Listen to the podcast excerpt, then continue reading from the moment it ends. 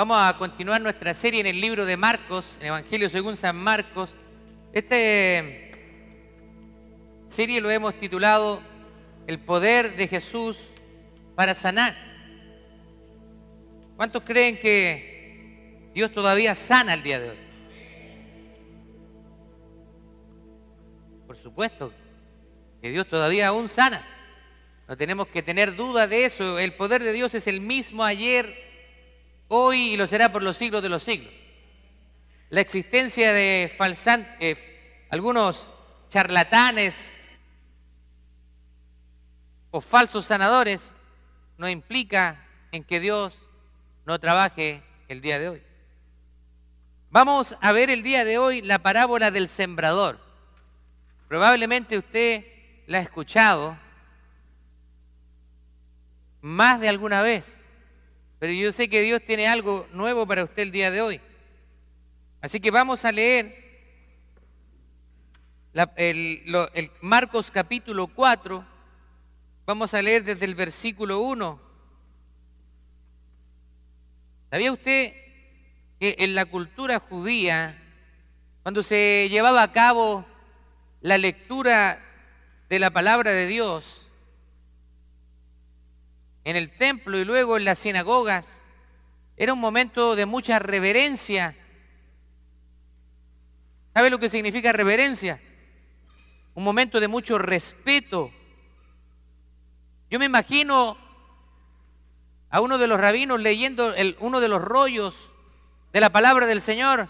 No volaba ni una mosca en ese lugar, nadie conversaba, nadie miraba su teléfono, no existían, por cierto, pero Nadie estaba preocupado de otra cosa que estar concentrados en la palabra de Dios.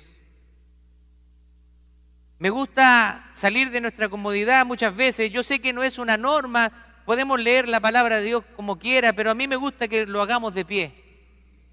Salgamos de nuestra comodidad, nos pongamos en pie y podamos leerla. A mí Recuerdo que uno de los pastores me decía en Chile, cuando el que está dirigiendo dice algo, esa persona está en autoridad. Así que si alguien se resiste a la persona que está dirigiendo, está resistiendo a Dios. Dice así la palabra del Señor.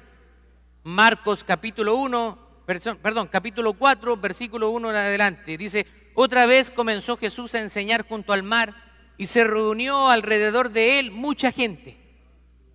Había mucha gente, tanto que entrando en una barca se sentó en ella en el mar y toda la gente estaba en tierra junto al mar. Quiero que se imagine esto. Usted ahora me está escuchando a través de un micrófono, no tiene problemas para oírme, pero en ese entonces no existía los equipos de amplificación. Así que él, Jesús, tuvo que utilizar la naturaleza y, su conocimiento de ello, se metió en una barca, se alejó un poco de la orilla, me imagino, y utilizando el viento del el viento, entonces su voz se propagaba y una multitud estaba sentada a la orilla del mar. Obviamente también Jesús me imagino que tenía buenos pulmones, porque tenía que hablar duro para que lo pudiera escuchar toda esa, esa multitud. Y dice el versículo 2, y les enseñaba por parábolas muchas cosas y les decía en su doctrina, oigan, he aquí el sembrador salió a sembrar. Y al sembrar aconteció que una parte cayó en el camino y vinieron las aves del cielo y la comieron. Otra parte cayó en pedregales, o sea, en terreno con piedras, pedregoso, donde no tenía mucha tierra y brotó pronto porque no tenía profundidad de tierra, pero salido el sol se quemó y porque no tenía raíz se secó. Otra parte cayó entre espinos y los espinos crecieron y ahogaron y no dio fruto. Pero otra parte cayó en buena tierra y dio fruto, pues brotó y creció y produjo a treinta, a sesenta y a ciento por uno. Entonces les dijo, el que tenga oídos para oír, oiga. Eso es una frase que se utiliza mucho en la Biblia y es una frase que indica el que está poniendo atención. Por favor, Pongan atención, esto es importante. Dice, versículo 10, cuando estuvo solo, los que estaban cerca de él con los doce le preguntaron sobre la parábola. Eh, ¿Qué, ¿Qué, significa esta parábola, Jesús? Esto de un sembrador. Y les dijo, a ustedes les es dado el misterio del reino de Dios, mal a los que están fuera por parábolas todas las cosas. Ojo, Jesús está haciendo una distinción. Está haciendo una separación de grupo de personas. A ustedes y los de afuera. Dice el versículo 12, para que viendo vean y no perciban, y oyendo oigan y no entiendan, para que no se conviertan y les sean perdonados los pecados. ¿Se da cuenta? ¿Usted está, entendiendo lo que dice el texto ahí? O sea, hay algo que Dios está haciendo con los de afuera. Dice, y les dijo, ¿No saben esta parábola? ¿Cómo pues entenderán todas las parábolas? El sembrador es el que siembra la palabra y estos son los de junto al camino, diferentes tipos de terrenos, de tierras, en quienes se siembra la palabra, pero después que la oyen, enseguida viene Satanás y quita la palabra que sembró en sus corazones. Estos son asimismo los que fueron sembrados en pedregales, los que cuando oído han oído la palabra, al momento la reciben con gozo.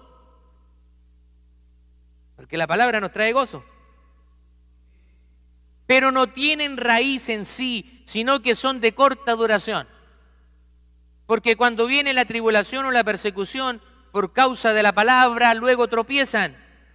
Estos son los que fueron sembrados entre espinos, los que oyen la palabra.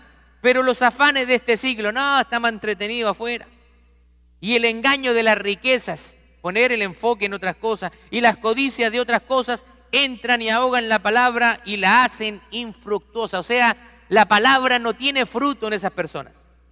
Pero mire lo que dice el versículo 20. Y estos son los que fueron sembrados en buena tierra. ¿Quiénes? Los que oyen la palabra, la reciben y dan fruto. A 30, a 60 y a 100 por uno. Tome asiento. Así que yo quiero que usted mantenga en mente esto. Esta es la parábola del sembrador.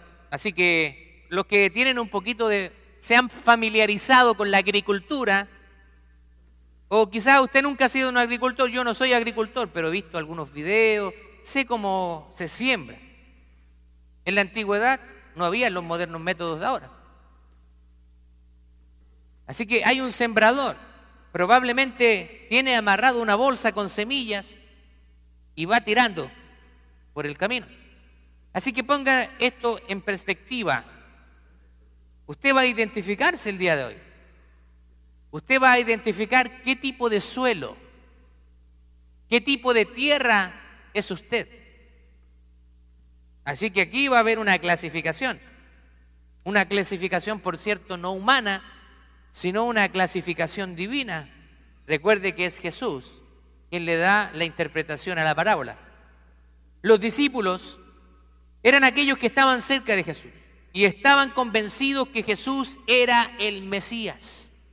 Ellos habían visto cómo Jesús hacía grandes milagros y confirmaban esto además porque convivían a diario con Jesús. Sin embargo, la gente que estaba alrededor de Jesús no necesariamente compartían lo mismo que los discípulos. Para algunos de ellos, Jesús llevaba a cabo sus obras y los milagros por el poder de Belcebú, por el poder de Satanás.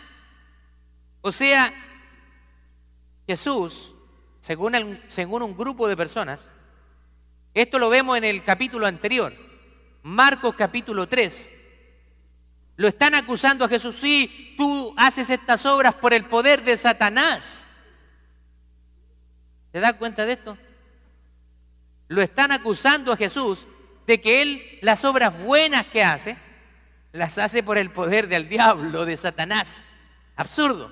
Pero ahí podemos ver un tipo de personas que no está creyendo en Jesús, le está rodeando, está mirando lo que hace Jesús, pero no está creyendo en Jesús.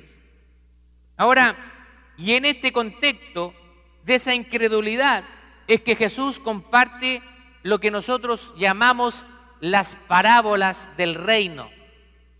Aquí hay una serie de parábolas que tienen que ver con el reino de Dios. Vamos a ver la explicación de lo que son las parábolas sobre el reino de Dios. Eh, las parábolas son la característica más distintiva de la enseñanza de Jesús y es el método que más utilizaba él. Y lo hacía para explicar qué significa el reino de Dios.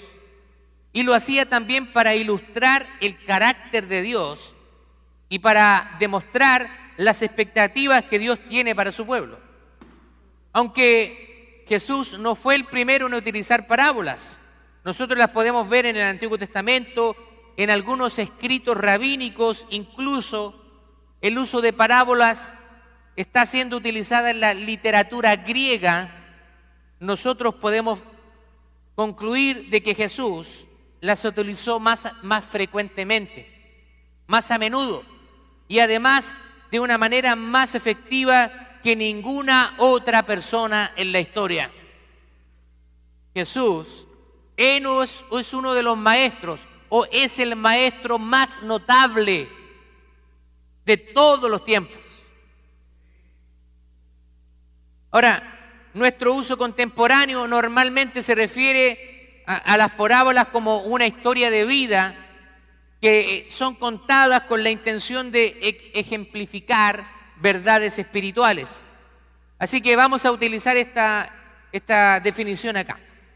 Las parábolas son historias historias familiares a las personas que las escuchan y esas historias quieren dejarnos una enseñanza espiritual. La enseñanza de esta parábola del sembrador es muy importante hoy para la iglesia, ya que para nosotros esto nos lleva al gran mandamiento o a lo que nosotros llamamos la gran comisión, el llevar las buenas nuevas, el Evangelio a todo el mundo, a todas las personas. Usted sabe la, gran comisión de Mateo capítulo 28, verso 19, que por cierto es una comisión, es un mandato para todos los creyentes. Así que aquí la responsabilidad de predicar el Evangelio no es solo del pastor. Gracias, papito.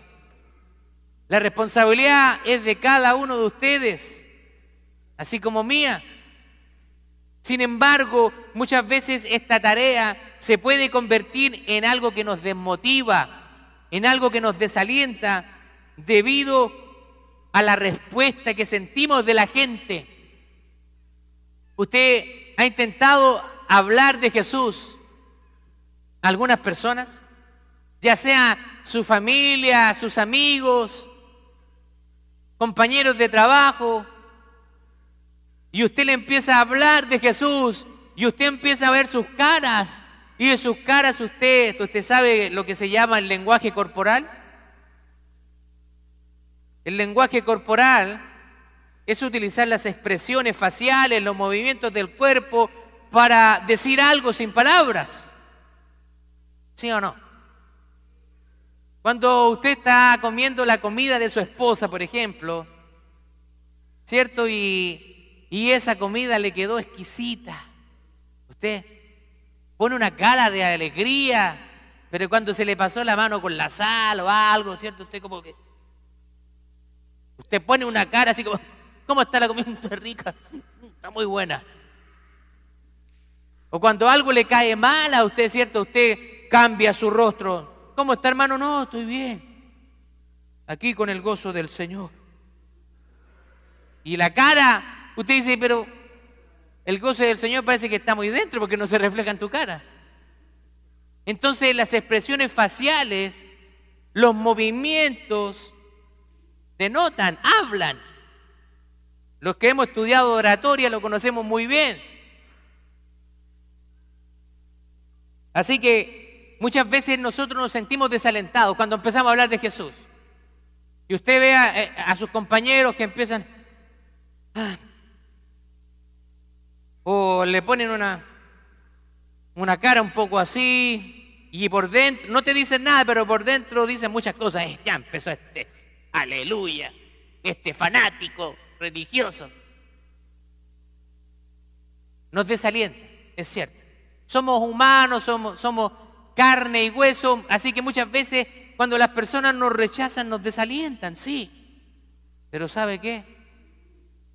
No te están rechazando a ti. Están rechazando el mensaje de Dios. Cuando Samuel se sintió mal, el profeta Samuel, Señor, me han rechazado.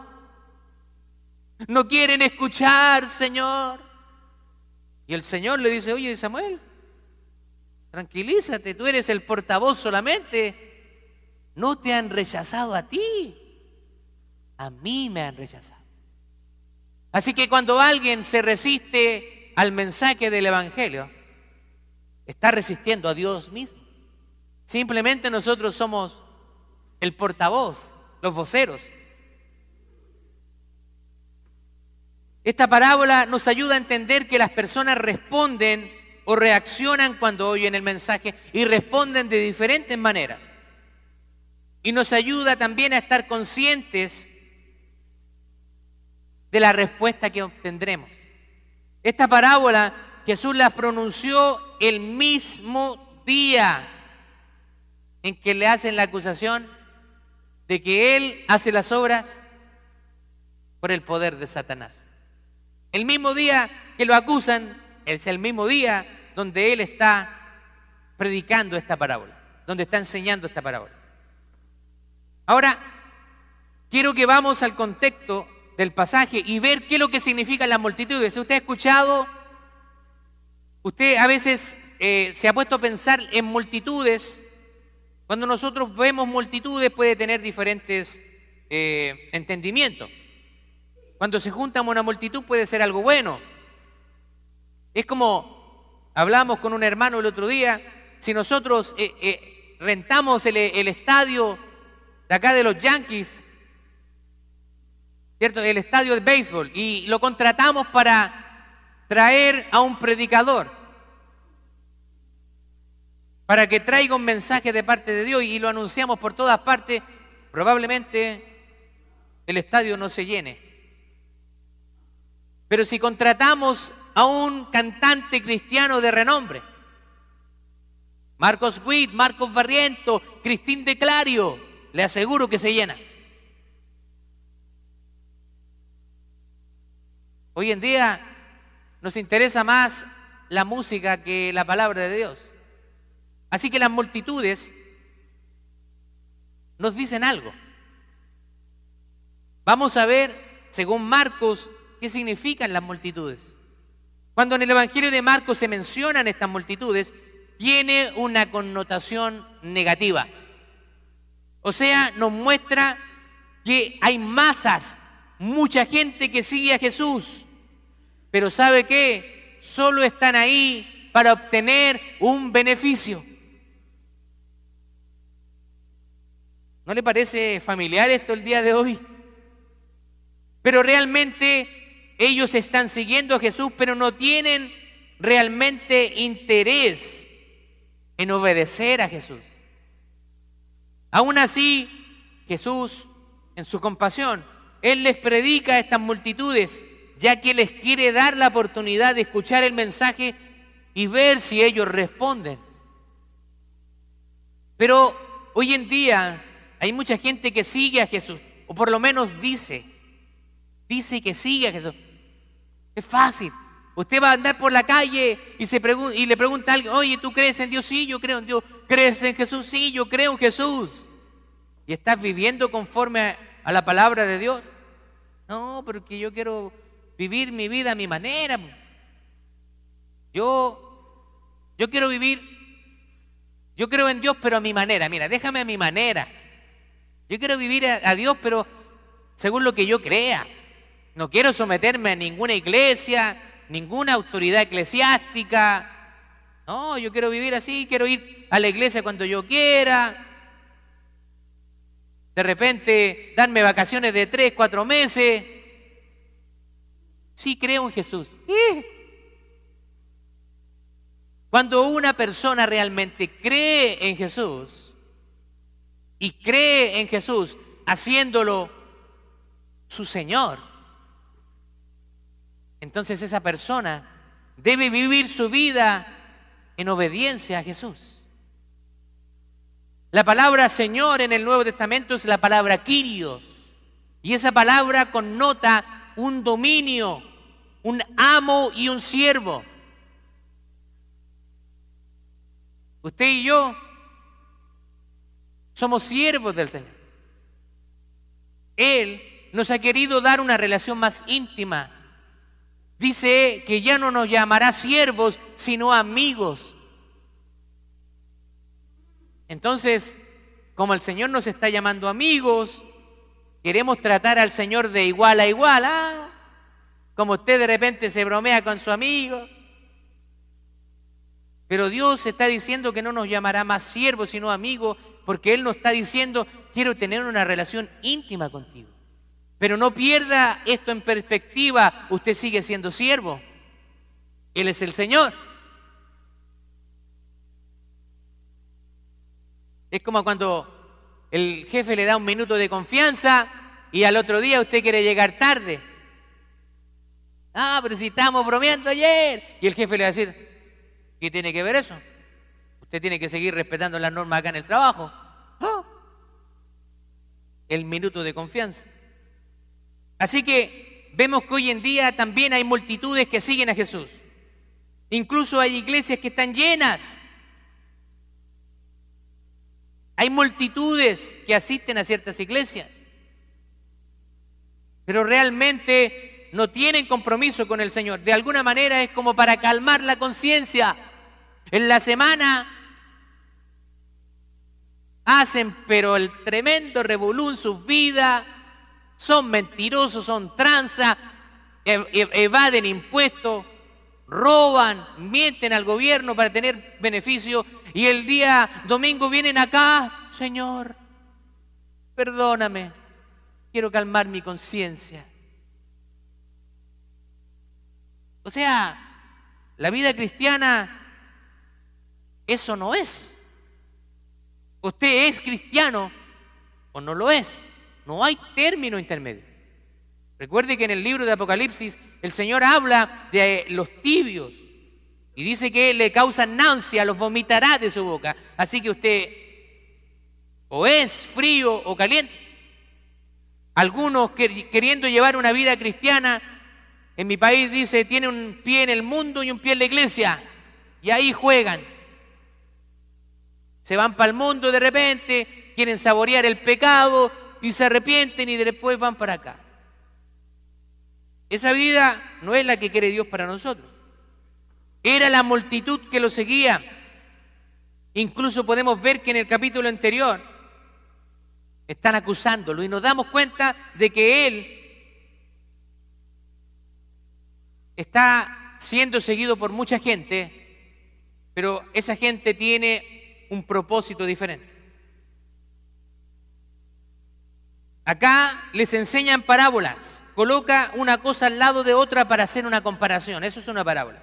Así que la parábola es una comparación. Se usan situaciones familiares.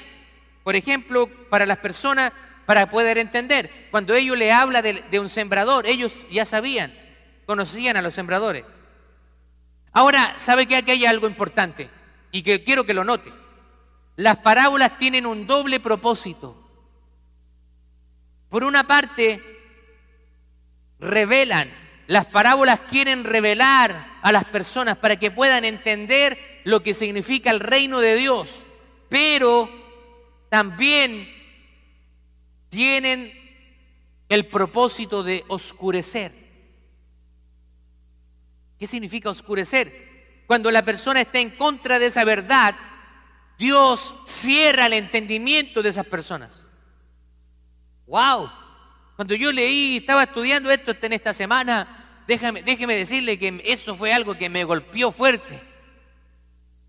O sea, Dios en su soberanía, Él decide que algunos le entiendan y para algunos Él mismo cierra sus mentes. ¿Y quién le puede decir algo al Señor? Y Él es Dios. Así que las parábolas tienen el propósito de revelar o de esconder. Para aquellos que están abiertos a la proclamación del reino, las parábolas revelan y muestran la verdad. Y para los que tienen un corazón duro, las parábolas van a cerrar sus ojos aún más. De manera que Dios cumple sus propósitos soberanos por encima de la oposición y por encima del corazón endurecido y por encima de la gente pecaminosa. Ahora, ¿recuerda el pasaje donde Dios endurece el corazón de Faraón? En el, en el eh, libro de Génesis dice que Dios, eh, cuando está hablando con Moisés, le dice, Moisés, ve donde Faraón y dile que libere a mi pueblo. Pero cuando tú vayas a decirle eso, yo voy a endurecer el corazón de Faraón. Yo creo que Moisés tiene que haber quedado más confundido que gallina en corral de chancho. Imagínese Moisés, Señor, me estás pidiendo que vaya a hablar con Faraón para que libere a tu pueblo, pero la misma vez me estás diciendo que vas a endurecer su corazón para que Él no los deje ir. Entonces, ¿para qué voy? Pero nosotros no podemos cuestionar las órdenes de Dios. Lo que Él nos manda hacer, hay que hacerlo. Él es el dueño. Nosotros no podemos tratar de razonar todo lo que nos hace Dios, nos pide Dios. Cuando el Señor le dice a Moisés, háblala a la roca, hablar a un objeto inanimado,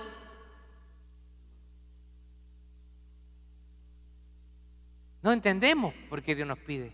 Cuando Dios le pide a, a Josué rodear la ciudad de Jericó, cuando le pide al siervo de, de Amán, si no me equivoco, de sumergirse siete veces en el río,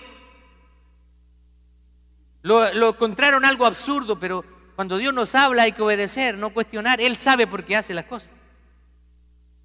Así que Dios está endureciendo el corazón de Faraón y también Jesús está diciendo, esta parábola la traigo para dar luz pero también para cerrar el corazón de los soberbios.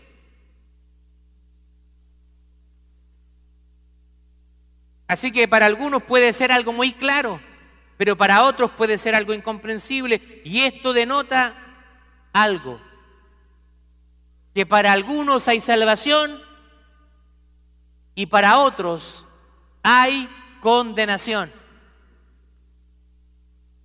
La palabra del Señor dice, yo los escogí a ustedes y no ustedes a mí. Wow. Yo no quiero entrar a hablar de términos que son muy complicados de comprender, pero hay algo que se llama predestinación. Se lo dejo ahí como homework. Busque ahí en Google homework. ¿eh? Predestinación. Te lo dejo de tarea para la casa. Así que Jesús está siendo muy directo y querramos entenderlo de otra manera, ya que sí, Él está siendo muy duro. Muchas veces solamente de los púlpitos se predica ese Jesús lleno de amor, lleno de compasión. Sí, nuestro Dios es un Dios de amor. Él nos ama pero también Él es fuego consumidor. Su amor y su ira son dos atributos que están presentes al mismo tiempo. Así que usted no quiera jugar con Dios. Dios es santo. Nosotros somos santificados a través de Jesús. a través del Espíritu Santo de Dios. Así que Él está cerrando el corazón de los malvados, de aquellos que no quieren escuchar la verdad. Ahora, esta parábola es una parábola conocida y sabemos exactamente su significado. Y es Jesús quien le da la interpretación. Mire, esta parábola ayudó a sus discípulos a comprender por qué Jesús no estaba impresionado por las multitudes.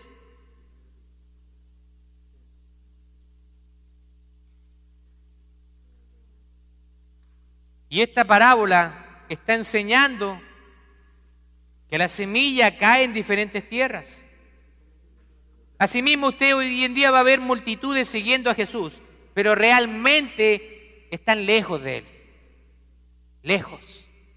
Nosotros mismos vemos al presidente Joe Biden poner la mano sobre la Biblia, sobre la Biblia, sobre la palabra de Dios. Y durante los primeros días de su mandato está firmando órdenes ejecutivas que van totalmente en contra de los principios bíblicos establecidos en la palabra de Dios. Hay que tener cuidado. Este hombre va a tener que dar cuentas. Así que oremos por el presidente Joe Biden, para que pueda escuchar la voz de Dios y, y pueda realmente ser un gobernador que traiga cosas buenas a este país y no una degradación moral sobre este país. Tenemos que orar por aquellos que están en inminencia, los que están gobernando. Oremos por, por nuestro presidente. Vamos a ver el significado de la semilla. La semilla representa la palabra de Dios. Y el sembrador es el siervo de Dios. Todos aquellos que comparten la palabra. Así que usted cuando comparte la palabra, usted es un sembrador. Y usted está compartiendo la palabra que es la semilla. El corazón humano es como la tierra debe estar preparado para recibir la semilla antes, para que pueda hacer raíces y pueda producir una cosecha. Los agricultores preparan la tierra. Nosotros tenemos que entender de que Dios es el que prepara la tierra. Dios prepara los corazones. Nosotros no tenemos la capacidad de llegar a los corazones. Como la semilla, la palabra de Dios está viva y puede producir fruto espiritual. Una semilla es tan pequeñita, pero es un organismo vivo que comienza a crecer y a echar raíces. Pero la semilla debe ser plantada y cultivada antes de que llegue la cosecha. Ahora, como en ese día, hoy hay cuatro clases de corazones que responden al mensaje de Dios de cuatro maneras diferentes. Número uno, el corazón duro. El corazón duro es la persona que se resiste a la palabra de Dios y le facilita a Satanás arrebatársela. El suelo se endurece cuando se pisa demasiado. Aquellos que imprudentemente abren su corazón a todo tipo de personas influencias están en riesgo de desarrollar corazones duros. No tienen buena tierra, vagan por diferentes creencias, por diferentes posturas. Los corazones duros deben ser arados antes de que pueda recibir la semilla. Y esto puede ser una experiencia muy dolorosa. Arar la tierra significa picotear la tierra. Hay suelos que no sirven para cosechar. No sirven. No tienen nutrientes, son muy duros, son a seca, no todos los suelos. El corazón duro representa esa tierra seca, esa tierra dura,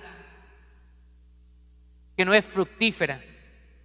Número dos, el corazón superficial. Este corazón es como la tierra fina sobre una roca.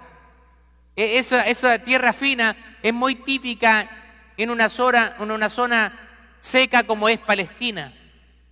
Como no hay profundidad de lo que se planta, no puede durar porque no tiene raíces.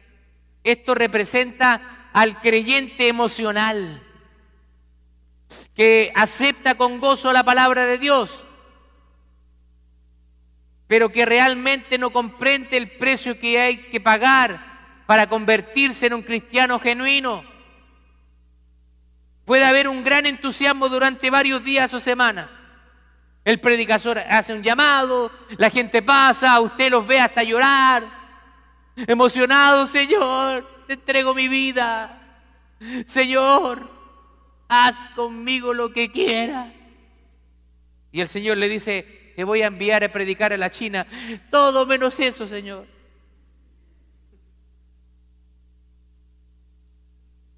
Corazones emocionales que responden emocionalmente, así que como predicador y pastor, ya con los años, ya no me trago cualquier cuento. Por supuesto que nos alegramos cuando gente toma decisiones por Cristo, pero Estoy analizando a las personas. Quiero ver frutos para saber si esa confesión de fe es genuina o realmente estamos frente a una falsa conversión. Puede haber entusiasmo en las personas, pero luego cuando vienen las dificultades, el entusiasmo, la alegría se desvanece, desaparece. Y es fácil para la naturaleza humana falsificar los sentimientos. Es fácil. A veces nos convertimos en buenos actores. ¿Cierto? Actuamos bien. Parece que damos la imagen de piedad, ¿no? Hoy el hermano espiritual, la hermanita espiritual. Tenemos una imagen hacia los demás. Pero ¿cómo está tu corazón? ¿Cómo está tu relación con Dios? ¿Cuáles son los pensamientos, los deseos que hay en tu interior?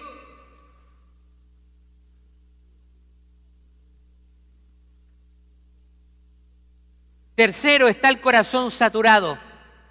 Este corazón representa a la persona que recibe la palabra, pero no se arrepiente verdaderamente. Sí, mira, Tú tienes razón. Yo sé que estoy cometiendo errores, yo sé que peco, pero déjame así nomás. Oye, pero si tú no te arrepientes, tú te vas a ir al infierno, sí. Yo creo que va a ser entretenido el infierno. Hay gente que habla así. Yo lo he escuchado. Gente que dice, no, si en el infierno lo vamos a pasar súper bien. Y algunas personas dicen, no, pero si aquí en la tierra está el infierno, así que que hay que temer. Son engañados por Satanás. Es un, un corazón saturado. Es uno que no se arrepiente realmente y no quita la mala hierba de su corazón. Nosotros, por naturaleza, tenemos la tendencia a hacer el mal. Así que no nos tiremos flores, ninguno de nosotros aquí tiene derecho a tirarse flores. Si hay algo bueno en nosotros es porque Dios ha regenerado una nueva naturaleza.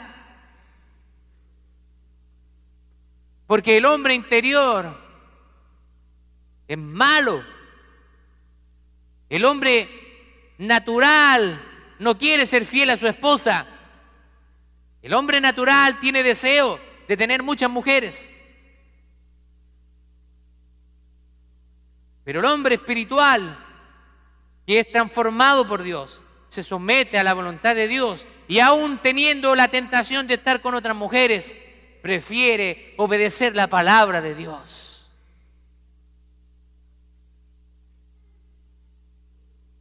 Este oyente tiene demasiados diferentes tipos de semillas que crecen en tierra, cuidados mundanos, tiene deseos de riquezas, codicia por las cosas y la buena semilla de la palabra de Dios no tiene lugar para crecer en su corazón. Para cambiar la imagen, esta persona quiere cambiar el camino ancho y el camino angosto. Y lo camina al mismo tiempo. Y no se puede hacer.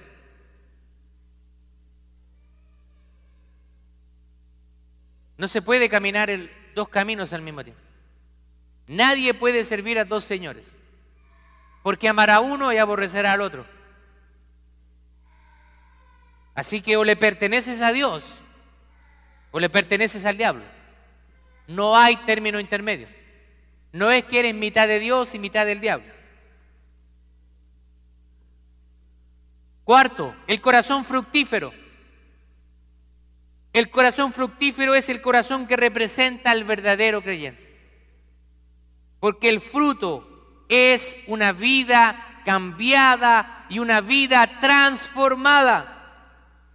Es la evidencia de la verdadera salvación. Los otros tres corazones no produjeron fruto. Por lo que nosotros podemos concluir que pertenecen a personas que jamás y nunca han nacido de nuevo. No todos los verdaderos creyentes son iguales de productivos. Sí, hay que reconocer eso también. ¿Qué quiere decir esto? Puede que estemos frente a un verdadero creyente, pero sus frutos crecen lentamente. Quizás hay personas que se convierten al cristianismo y al otro día son completamente diferentes. Pero para otros, como a mí, Dios tuvo que trabajar un poco más.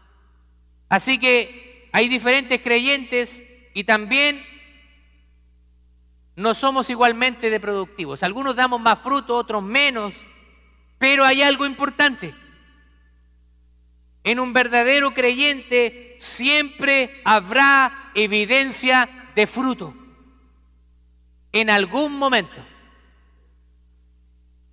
Si hay alguien que ya ha pasado un tiempo considerable y no da frutos,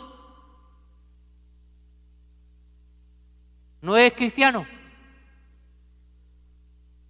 Pero ¿cómo, pastor, usted está diciendo eso? ¿Se está poniendo en el lugar de Dios? No, simplemente estoy repitiendo lo que el Señor dice en su palabra y dice, por sus frutos los conoceréis. Así que el Señor me permite a través de su palabra poder distinguir entre un creyente y un impío. Si alguien profesa ser cristiano y se comporta como un impío, es un impío, aunque diga que es cristiano. Porque un cristiano tarde o temprano va a dar frutos.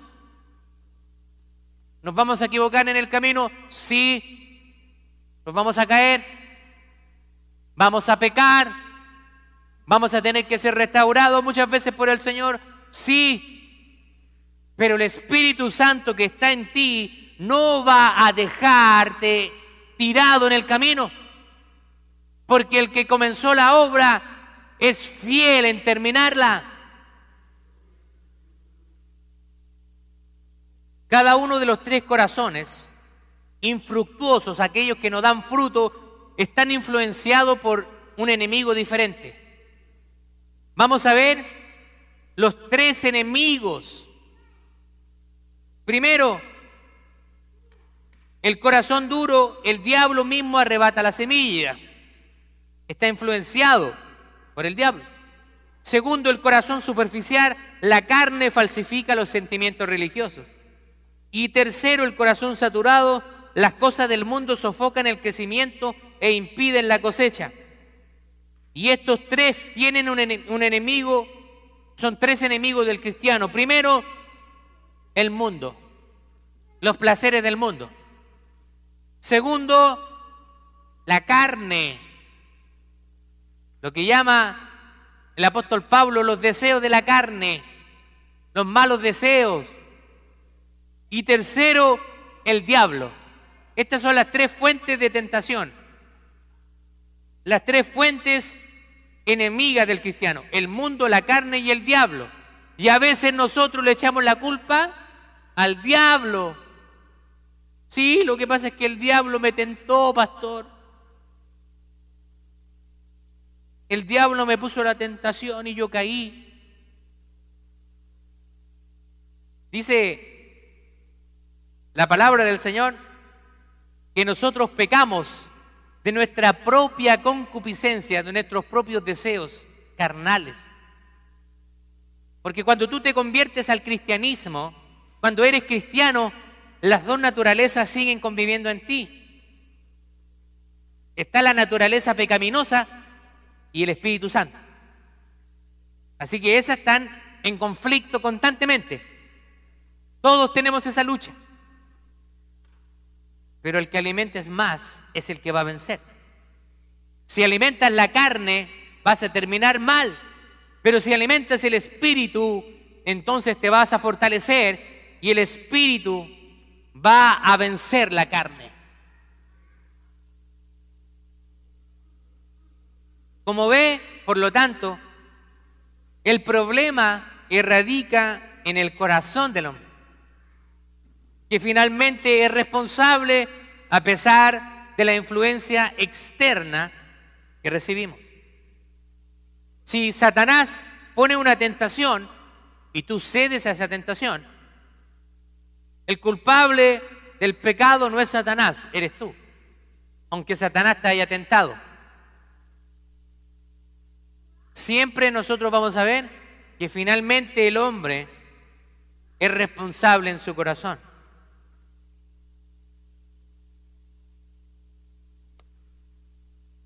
¿Qué tipo, qué tipo de tierra estamos siendo?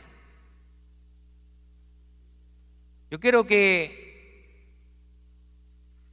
no está de más concluir que, que el Señor quiere que nosotros seamos esa tierra fértil, esa tierra que dé frutos. Si estás luchando con algún pecado, con alguna adicción,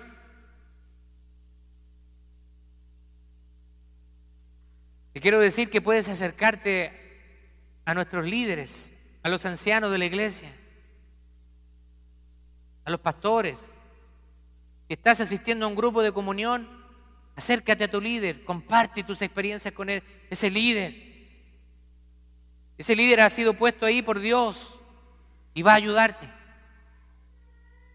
Estamos aquí para restaurar vidas para predicar el Evangelio, para predicar las buenas nuevas de salvación. Nosotros hemos sido llamados a predicar la palabra de Dios. ¿Y sabe qué? No debemos ponernos en el lugar de Dios y tratar de hacer fértil la tierra. Simplemente nosotros somos llamados a sembrar la semilla. Esa es nuestra responsabilidad. Usted no es responsable de, ver dónde la semilla es fértil. Esa es la tarea de Dios. La pregunta para usted es, ¿usted está sembrando la semilla? ¿Está sembrando la palabra? ¿Está compartiendo con gente que no conoce a Dios, que no conoce a Cristo? ¿Está siendo un sembrador ¿Está cumpliendo el mandato de la gran comisión? ¿Sabe que Dios en su soberanía le ha placido que lo conozcan a Él a través de la predicación? Podría ser fácil que Dios apareciera en medio de, imagínense, hoy día está el Super Bowl. Imagínense un evento televisado a todos los Estados Unidos. Imagínense que en el Super Bowl Dios decidiera enviar a Jesús y que Jesús descendiera en medio del estadio. ¡Oh! Muchos se convertirían porque estarían viendo el milagro ahí. Pero a Dios le ha placido y lo ha determinado de que le conozcan los hombres por medio de la predicación de su palabra. Primera de Corintios capítulo 1, verso 21 dice, porque ya que en la sabiduría de Dios el mundo no conoció a Dios por medio de su propia sabiduría, agradó a Dios mediante la necesidad de la predicación, salvar a los que creen. Así que nosotros, siendo los sembradores, hombres y mujeres imperfectos, a Él le ha placido utilizarnos a nosotros para derramar la semilla del Evangelio, derramar la semilla de la palabra de Dios. Y Él es el que va a dar el, fruto de su tiempo. No se desanime. Muchas veces cuando nosotros predicamos vamos a ver diferentes respuestas, así como Dios, como Jesús también la vio. Si rechazaron a Jesús, a nosotros también nos van a rechazar. Pero usted no se lo tome a personal, porque cuando lo rechazan a usted como sembrador, realmente ellos están rechazando a Dios mismo. Por favor, vamos a ponernos en pie y vamos a orar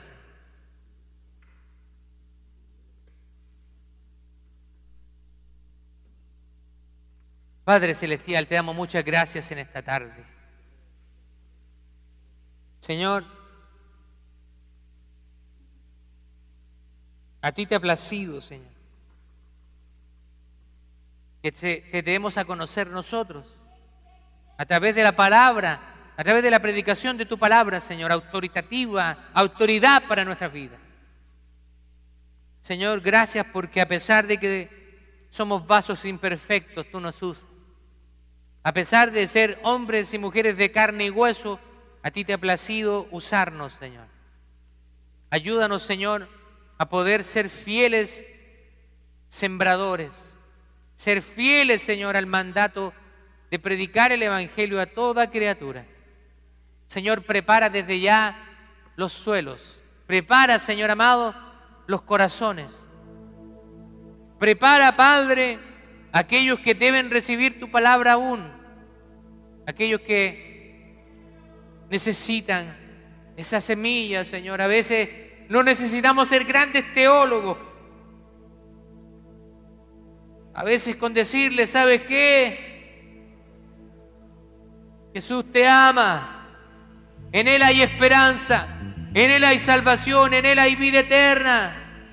Él puede cambiar tu lamento en baile. Él puede darte una nueva vida y una vida abundante. Espíritu Santo, en esta hora redarguye, Señor, los corazones. Señor, queremos ser esa tierra fértil donde demos fruto abundante. Señor amado, aquí hay alguien que no te ha recibido, que no se ha arrepentido de sus pecados y no te ha recibido como Señor y Salvador, te pido que en este momento, Señor, tú puedas contriñir su corazón. Puedas convencerle, Señor, de que no podemos hacer nada lejos de ti. En el nombre de Jesús te lo pedimos, Señor. Amén y amén.